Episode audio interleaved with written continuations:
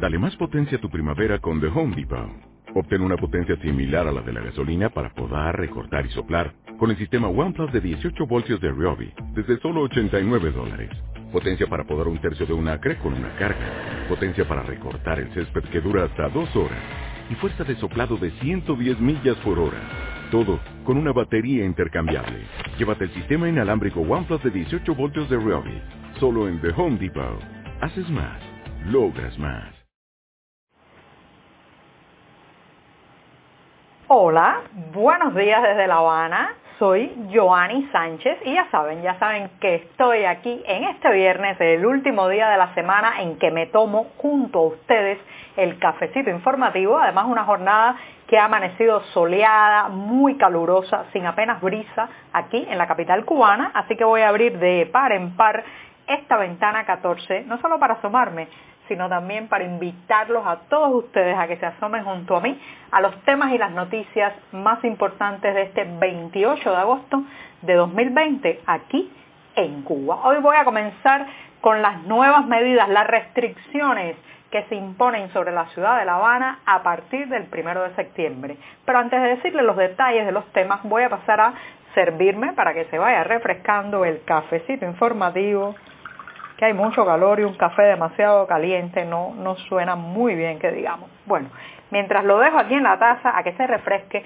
les comento que hablaré sobre el toque de queda, sí, el toque de queda que se impone a partir del primero de septiembre y por 15 días en la capital cubana y algunas otras medidas que se anunciaron ayer en la tarde de jueves por las autoridades. Y trataré de preguntarme qué implican estas medidas y el impacto social y económico que tendrán sobre la capital cubana. En un segundo momento, prohibido hacer colas de madrugada, una tendencia, una medida que se está extendiendo por varias tiendas de la capital también a partir de ahora.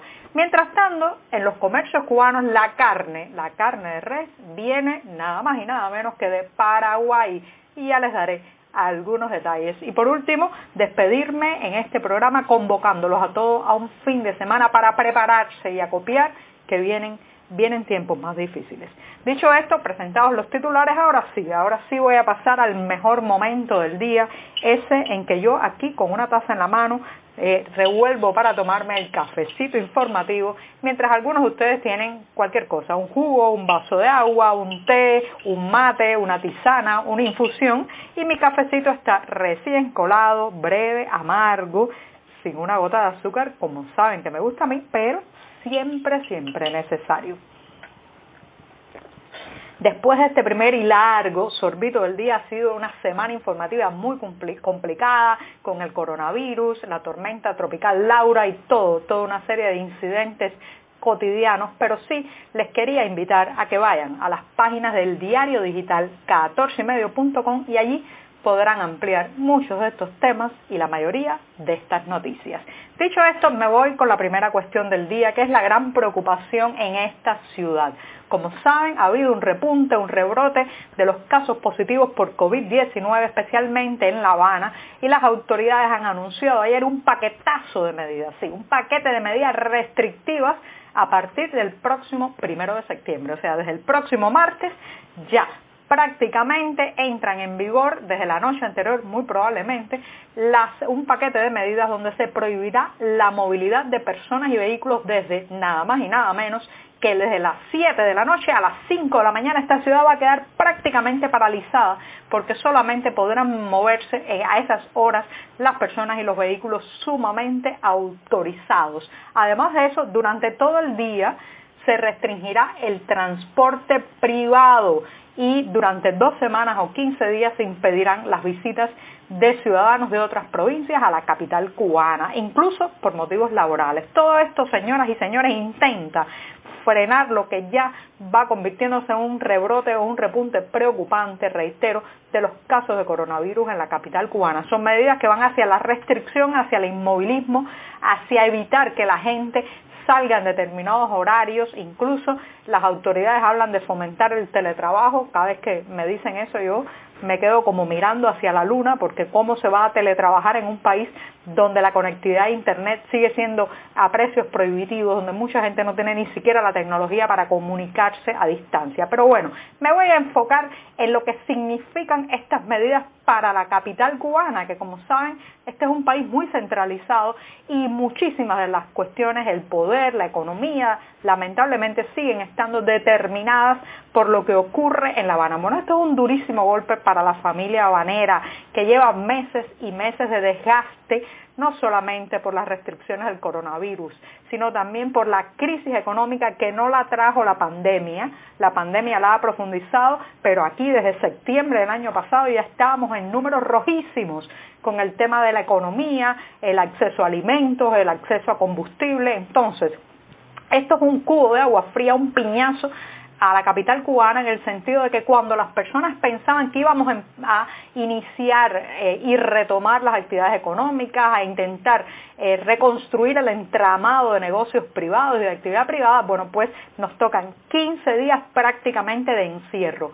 ¿Va a solucionar esta medida eh, el tema del coronavirus? Eso es una gran interrogante, pero lo cierto es, cuidado, que hay una paramilitarización de muchas de estas medidas y se le está dando un poder excesivo a los grupos de barrio constituidos por eh, militantes del partido, miembros de los comités de defensa de la revolución y otras organizaciones eh, eh, progubernamentales eh, para imponer multas, restringir la movilidad, denunciar a ciudadanos que violen estas medidas. estos grupos parapoliciales están tomando mucho poder y pueden aplicarlo de manera sumamente arbitraria. Así que son momentos no solamente de peligro para la salud, sino están en peligro todos los pocos derechos que nos quedan. Así tengo que decirlo, vienen dos semanas muy difíciles, cuidado, porque además de, eh, reitero, los riesgos de contagio, pueden ser dos semanas en que el oficialismo cubano se remangue la camisa y meta con todo en cuanto a represión y violación de los derechos de los ciudadanos. Cuidado, eh, del 1 al 15 de septiembre, reitero, viene un paquetazo de medidas muy restrictivas para la ciudad de La Habana. Y después, después ya veremos el país que nos ha quedado y la ciudad con la que tendremos que sobrevivir. Bueno, pues dicho esto, me voy a dar el segundo sorbito del día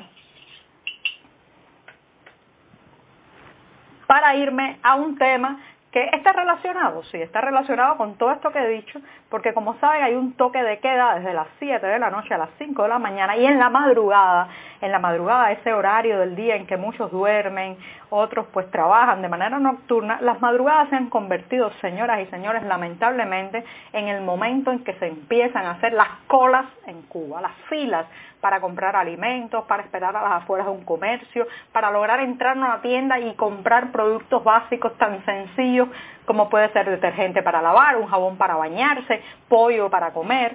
Y cada vez han proliferado más y más a lo largo de todo el país las colas de madrugada. Duran a veces incluso días, usted tiene que pasar días e ir cada madrugada a revisar su turno para que nadie se le cuele, para no perder el lugar en la cola.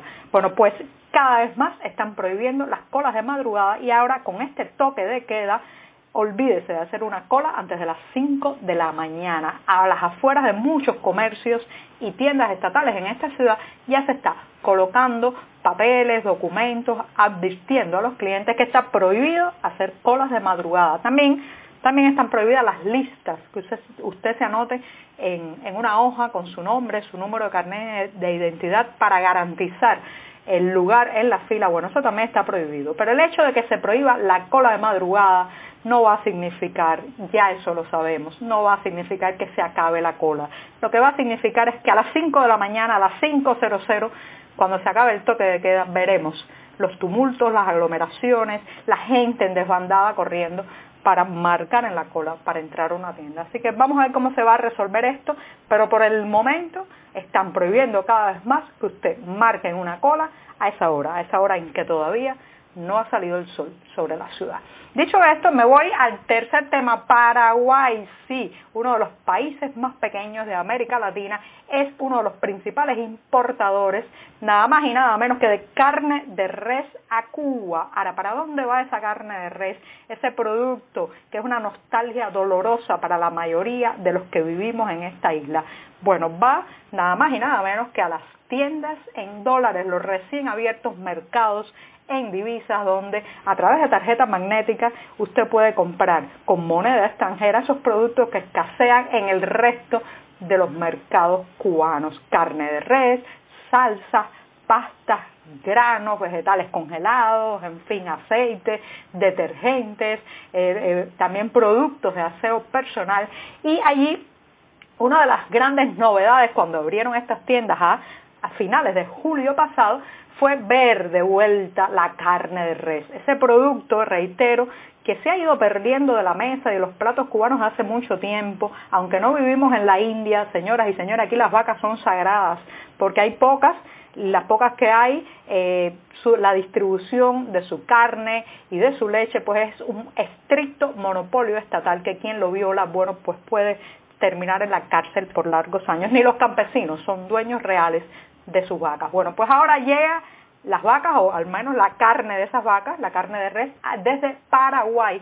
Y esta semana se ha sabido que Paraguay ha vendido muchísimo de este producto entre enero y julio del presente año a la isla, eh, carne de ganado vacuno, reitero, desde ese país sudamericano, el pequeño país sudamericano, y que esas compras que hizo la isla aumentaron sustancialmente para abastecer las tiendas en divisas. Se supone que en esos meses la isla compró 47.8 toneladas de carne de res. Escúchelo porque muy probablemente solo lo va a escuchar, pero no va a ver usted ni un solo bistec de esa carne, a no ser, a no ser que tenga divisas o poder, que es otro de los caminos para llegar al ansiado producto en que se ha convertido la carne de res en esta isla.